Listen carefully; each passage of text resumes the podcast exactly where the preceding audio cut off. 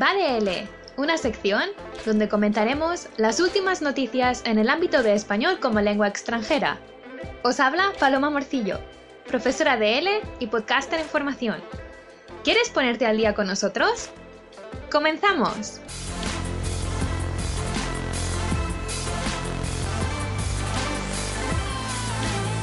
Bienvenidos y bienvenidas a otra sección más, a otra sección con, con Paloma. Eh, una sección, pues como ya escuchasteis la vez anterior, una sección de noticias, una sección de actualidad, una sección en la que, bueno, Paloma nos va a explicar todas las noticias interesantes que han aparecido en este gran universo llamado el universo L. Y bueno, no me voy a, no voy aquí a, a estar más tiempo hablando yo mismo. Así que Paloma, hola, ¿qué tal? Hola, muy buenas tardes, días, cuando nos escuchéis. muy buenas en general. Pues muy bien, ¿y tú cómo estás? Pues bueno, ya sabes, ahora estoy en Barcelona sudando. ¿eh? Para la gente que nos esté escuchando va a apreciar el sudor por la frente y para la gente que nos esté escuchando pues quizá suena un poquito más cansado. ¿eh? Pero bueno, me estoy hidratando cada dos minutos con la botella de agua que llevo aquí porque es que me muero de calor. En, allí en UK no hace, no hace calor, ¿no? Aquí no hace sol, no hace calor. Parece esto, no sé, noviembre, por ejemplo. O sea que... Ya te decía fuera de micrófono, qué envidia, qué envidia. Pues bueno, eh, Paloma, eh, si quieres vamos ya con la sección, vamos a ver estas noticias que nos has traído este mes. ¿Por dónde empezamos? Pues empezamos por una noticia del país que salió, he cogido como desde el final de mayo hasta el, el final de, de, junio, ¿no? Y esta noticia del país en la que se nos habla de pues, la profesión de, de ser profesor de español, ¿no? Y dónde está el trabajo y sobre todo se, re, se recalca el hecho de que mmm, con ser nativo no es suficiente para dar clase. Y bueno, pues nos habla un poco de este pensamiento que creo que todo el mundo ha tenido alguna vez de, bueno, si soy nativo y quiero viajar y vivir en el extranjero, pues doy clases de español, ¿no? Yo me alguna vez he pensado eso, obviamente. Y bueno, pues se nos habla un poco de que de opiniones de gente que está haciendo el curso de formación de International House y bueno, y la gente nos cuenta un poco pues que pues que creían que era solamente estudiar un temario, repasar lo que habían visto en segundo de bachillerato, y bueno, que se daban cuenta que, que no tiene nada que ver con eso, que no tiene nada que ver con hablar en público, que no tiene nada que ver, que ver con que te dé miedo enfrentarte a una clase, sino que más bien es, bueno, pues que esto no es como creer que, decía Francisco Herrera, que es el director de la escuela, que creer que por ser nativo puedes dar clases es igual que pensar que puedes ser cocinero porque sabes, porque comes todos los días, ¿no? Me parece, mm. me parece muy gracioso. La verdad es que sí, o sea, creo que es una. Bueno, este artículo se movió muchísimo este, este mes por, la, por las redes, por Twitter y por todo esto.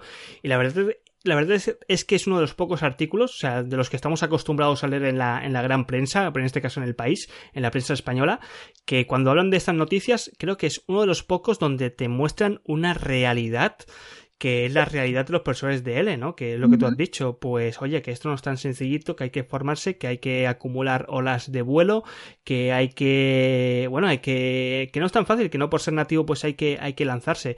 Así que, oye, a mí me ha sorprendido, Paloma, encontrar esto en el país, que de vez en cuando, oye, sacan alguna noticia real de, de lo que es el mundo L, ¿eh? Sí, sí. Me ha parecido muy completa, la verdad, se nos da estadísticas de la demanda, de cómo ha crecido la demanda de español como lengua extranjera que ha crecido un 11% con respecto a 2014, sobre todo en Estados Unidos y en Reino Unido, que ahora la llaman como la lengua del futuro, ¿no?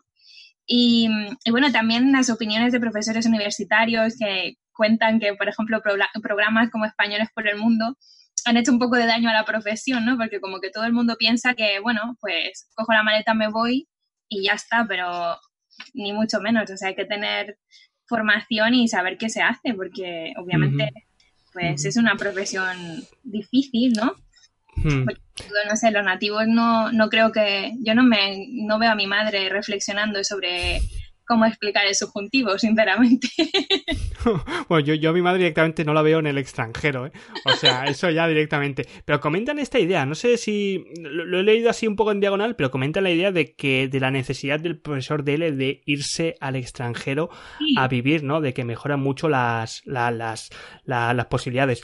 Tú, Paloma, sí. que vives en UK, yo también que vivo fuera de España, que también pues fue uno de los motivos para irme de España, para encontrar pues un trabajo, al menos entre comillas, un poquito más digno. ¿Tú estás de acuerdo con esto? ¿De que en el extranjero, digamos, la situación es mejor que en España?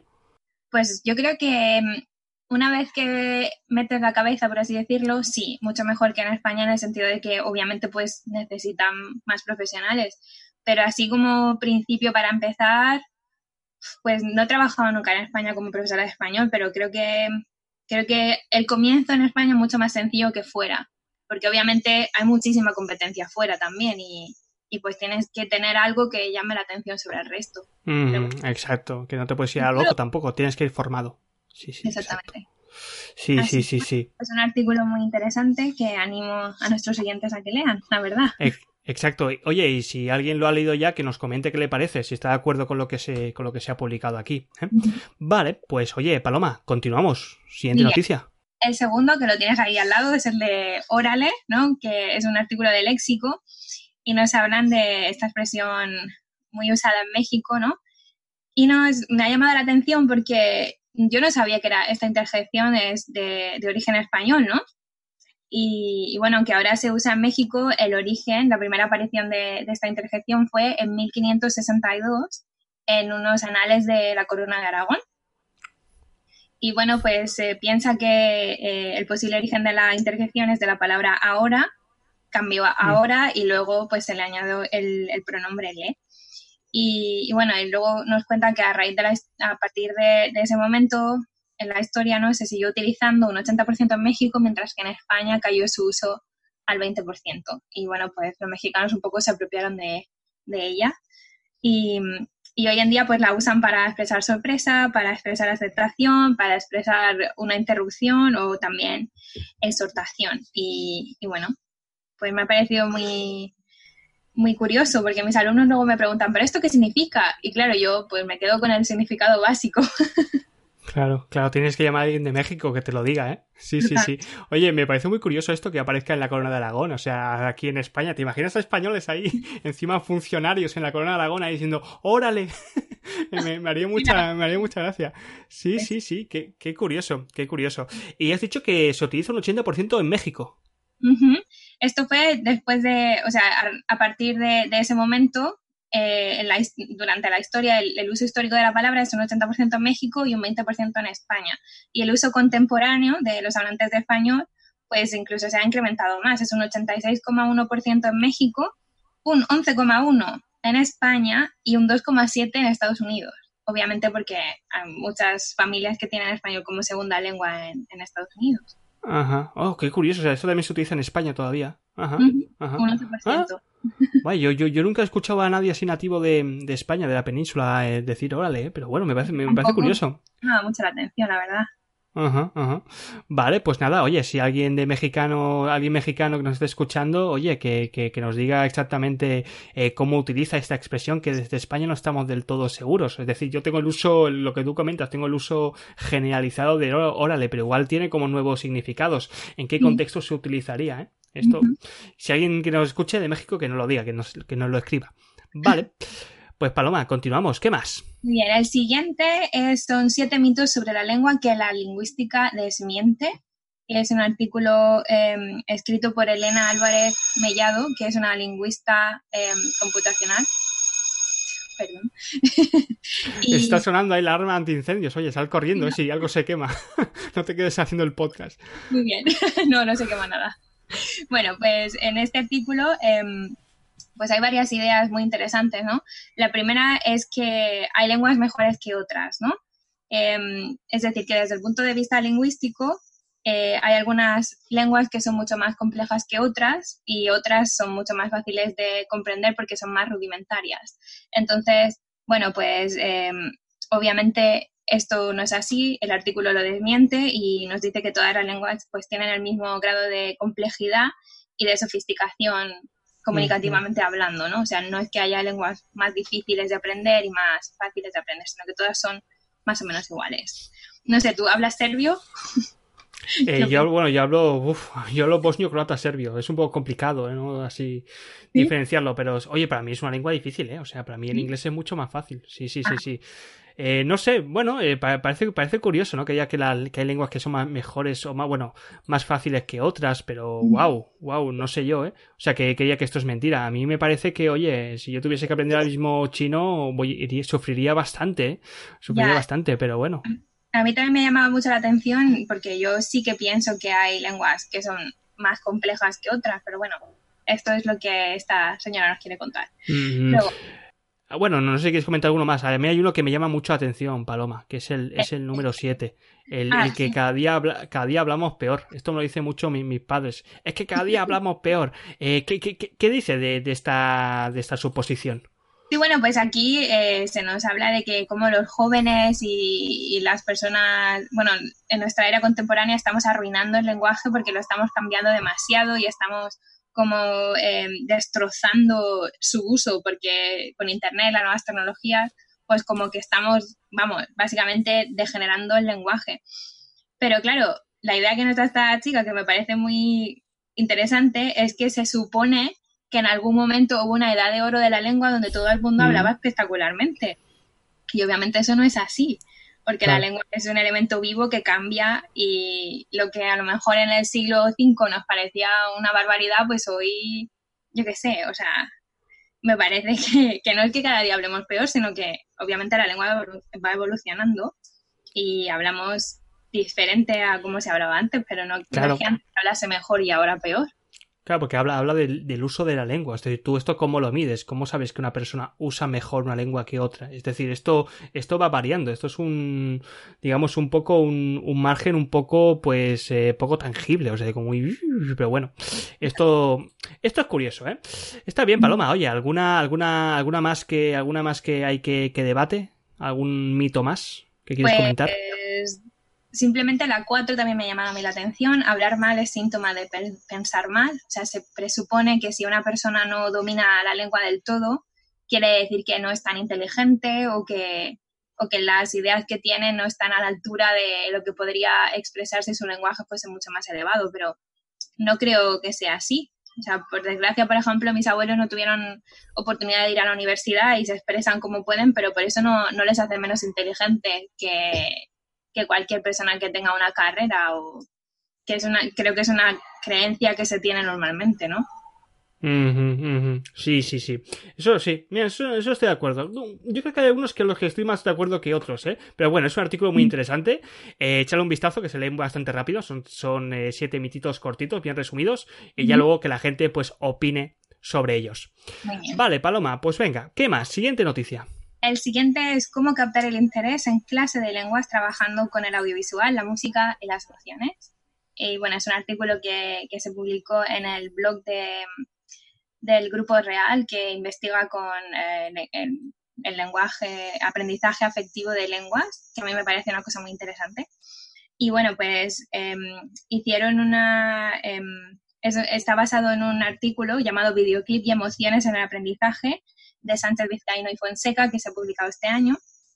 Y, y bueno, pues nos proponen eh, el uso del videoclip como, como herramienta en el aula de lenguas y que nos brinda la oportunidad de conectar con el aula, con la vida real de los estudiantes, ¿no? Porque yo pienso que si a mí como estudiante de inglés me hubieran puesto un videoclip de un artista que me gusta, pues inmediatamente hubiese estado mucho más comprometida con la clase y atenta. Entonces, bueno, pues ellas hicieron una, una experiencia con esto, ¿no? Y, y obviamente nos dicen que, que, bueno, que el resultado fue bastante positivo porque pues el, permite que, el, que aprend, aprendiente de lenguas pues afloren emociones y, y, bueno, y todo el mundo sabe que cuando envuelves a las emociones en, en el aprendizaje pues obviamente todo se convierte mucho más memorable y más fácil de recordar, ¿no? Uh -huh. Es el poder de la música. ¿A ti te gusta, Paloma, aprender con, con canciones? ¿O utilizas canciones como profesora? Yo aprendí inglés traduciendo canciones por mi cuenta. Las Spice Girls o algo así. No, Abril Lavigne, no sé si te suena. Sí, sí, sí, sí, sí. También sí, también es de mi, de mi, bueno, de mi juventud ya, creo incluso antes de adolescente, un Sí, poquito bueno, antes igual. ¿eh?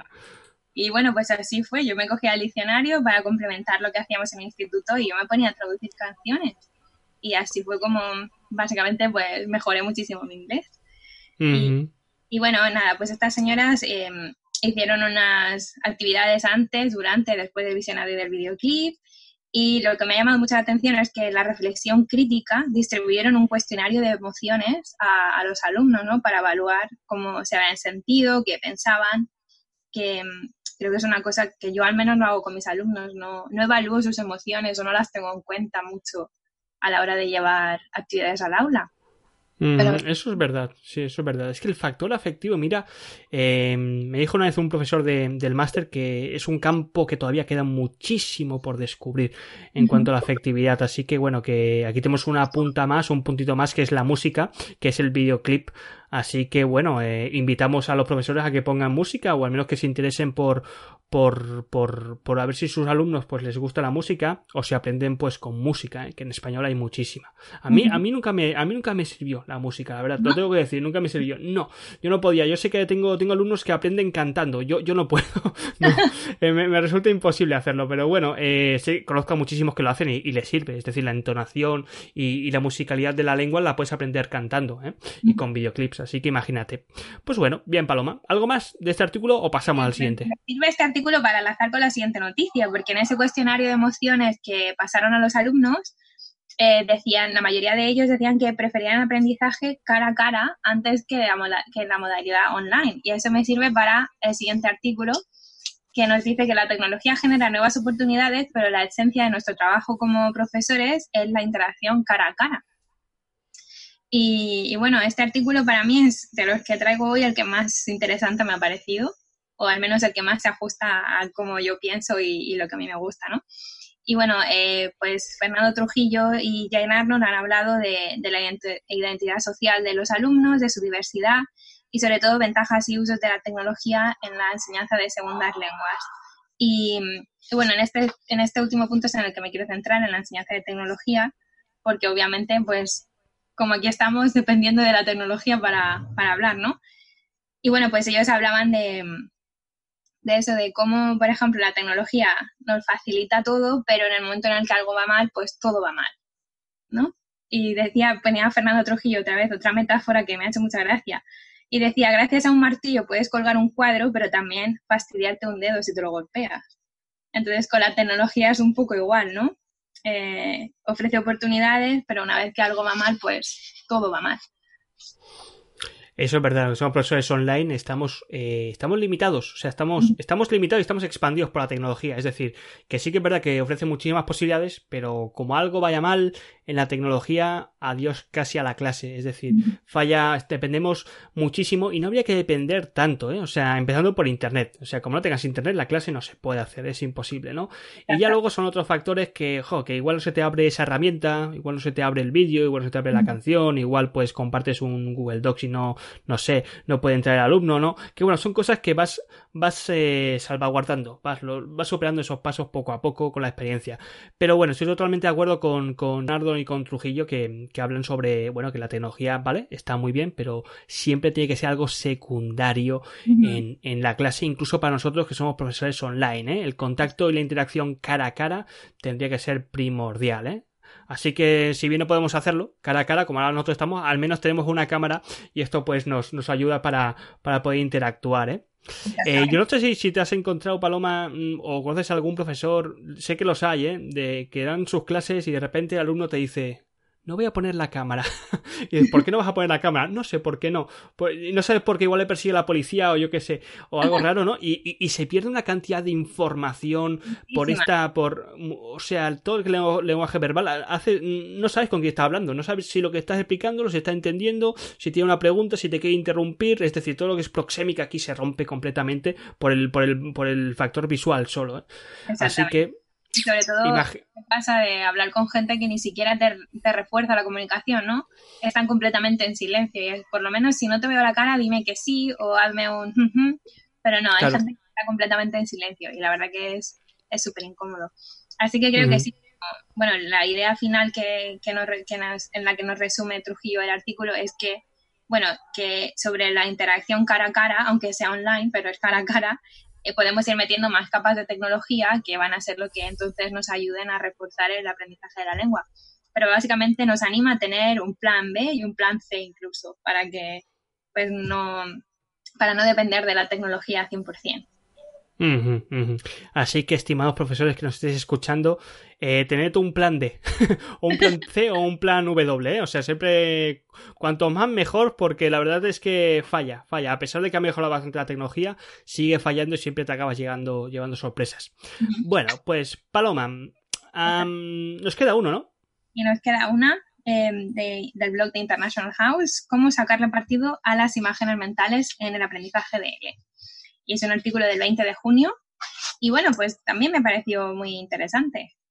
Eh, porque no sé, normalmente cuando pensamos en trabajar con imágenes, pues lo que nos viene a la mente es fotografías, ¿no? La típica actividad de, bueno, qué ha pasado antes de esta fotografía o qué va a pasar después o describe la imagen. Pero bueno, aquí se nos hablan de imágenes internas también.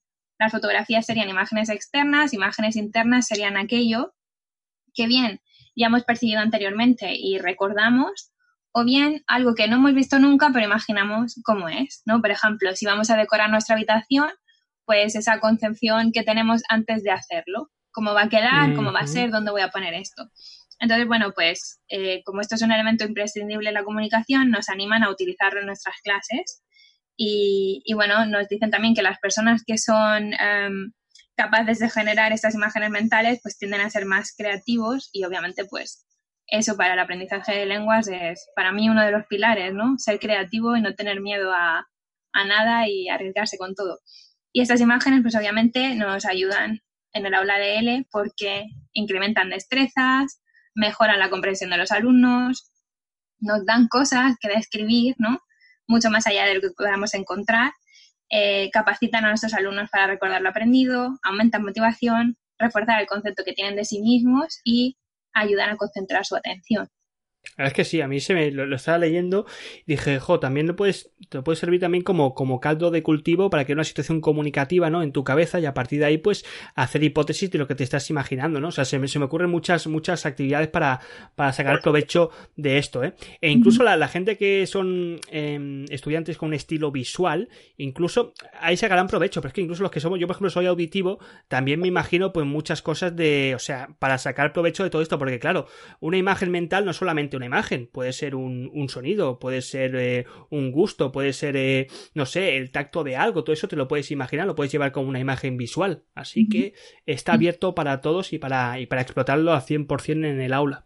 Pues sí, me parece un elemento, la verdad, bastante versátil y, bueno, y, también creo que lo podemos usar con cualquier nivel y, con cualquier objetivo, básicamente. Desde personas que, que puedan estar haciendo una a uno, desde algo que hacer para calentar, un ejercicio de revisión de vocabularios que hay muchísimas aplicaciones y me parece, me parece una reflexión muy interesante y un elemento que yo sin duda voy a poner en práctica. Vamos a dejar que creen imágenes. Bueno, ya, ya se crean automáticamente, pero vamos a llevarlo al campo de, del uso significativo de la lengua y, a ver qué tipo de, actividades aparecen. ¿eh? Así que bien. Pues bueno, Paloma, creo que ya está todo, ¿no? No hemos terminado con todos los artículos hoy. Nada más que compartir este mes. Ya está, oye, pues oye, una bastante, bastante completo todo, ¿eh? O sea, hemos, hemos tocado hoy mucho, lo que te decía fuera del micrófono, mucha afectividad, ¿eh? Muchos temas de Jen Arnold y muchas cosas de estas que, siempre interesan mucho a los, a los oyentes y a, muchos profesores, ¿eh? Todos estos temas. Pues bueno, Paloma, em, no sé si, bueno, sí, claro, por supuesto, el próximo mes, yo, bueno, todavía, todavía no os he dicho nada, pero en teoría nos vamos a tomar un descanso, o sea, el próximo mes, eh, para la gente que aún pueda, que aún no esté de vacaciones, seguiremos con uno más. En agosto descansamos todo el mundo, ¿eh? lo digo para que los oyentes, para que sepa que no va a haber más podcast, que nos tomamos un descansito. Y luego ya pues hacia mitad de septiembre, final, pues volvemos a continuar y volvemos con, el mismo ritmo. Así que, pues yo, creo que, todavía, todavía te esperamos, ¿no? En julio. Me esperáis en julio, sí, sí. Vale, vale, vale, no te escapas, ¿eh? Nos, vas a hacer las últimas noticias, ¿eh? Si hay muchas cosas en, en... Suceden muchas cosas en agosto, en noticias de agosto ya hacemos un programa especial, ¿eh? Me las guardo para el especial de principio. No, para el especial. Sí, sí, lo ponemos de, pago, lo ponemos ahí en iBox con esto de que la gente tiene que pagar sin escuchar las noticias especiales de agosto. pues bueno, Paloma, muchísimas gracias por el, por el trabajo, por esta recopilación de estas seis noticias. Y bueno, nos vemos o nos escuchamos en julio. Muy bien, muchas gracias a ti, un abrazo. Adiós. Hasta luego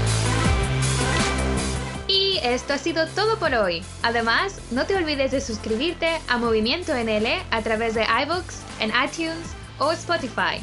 Os hablo pronto en el próximo podcast. ¡Adiós!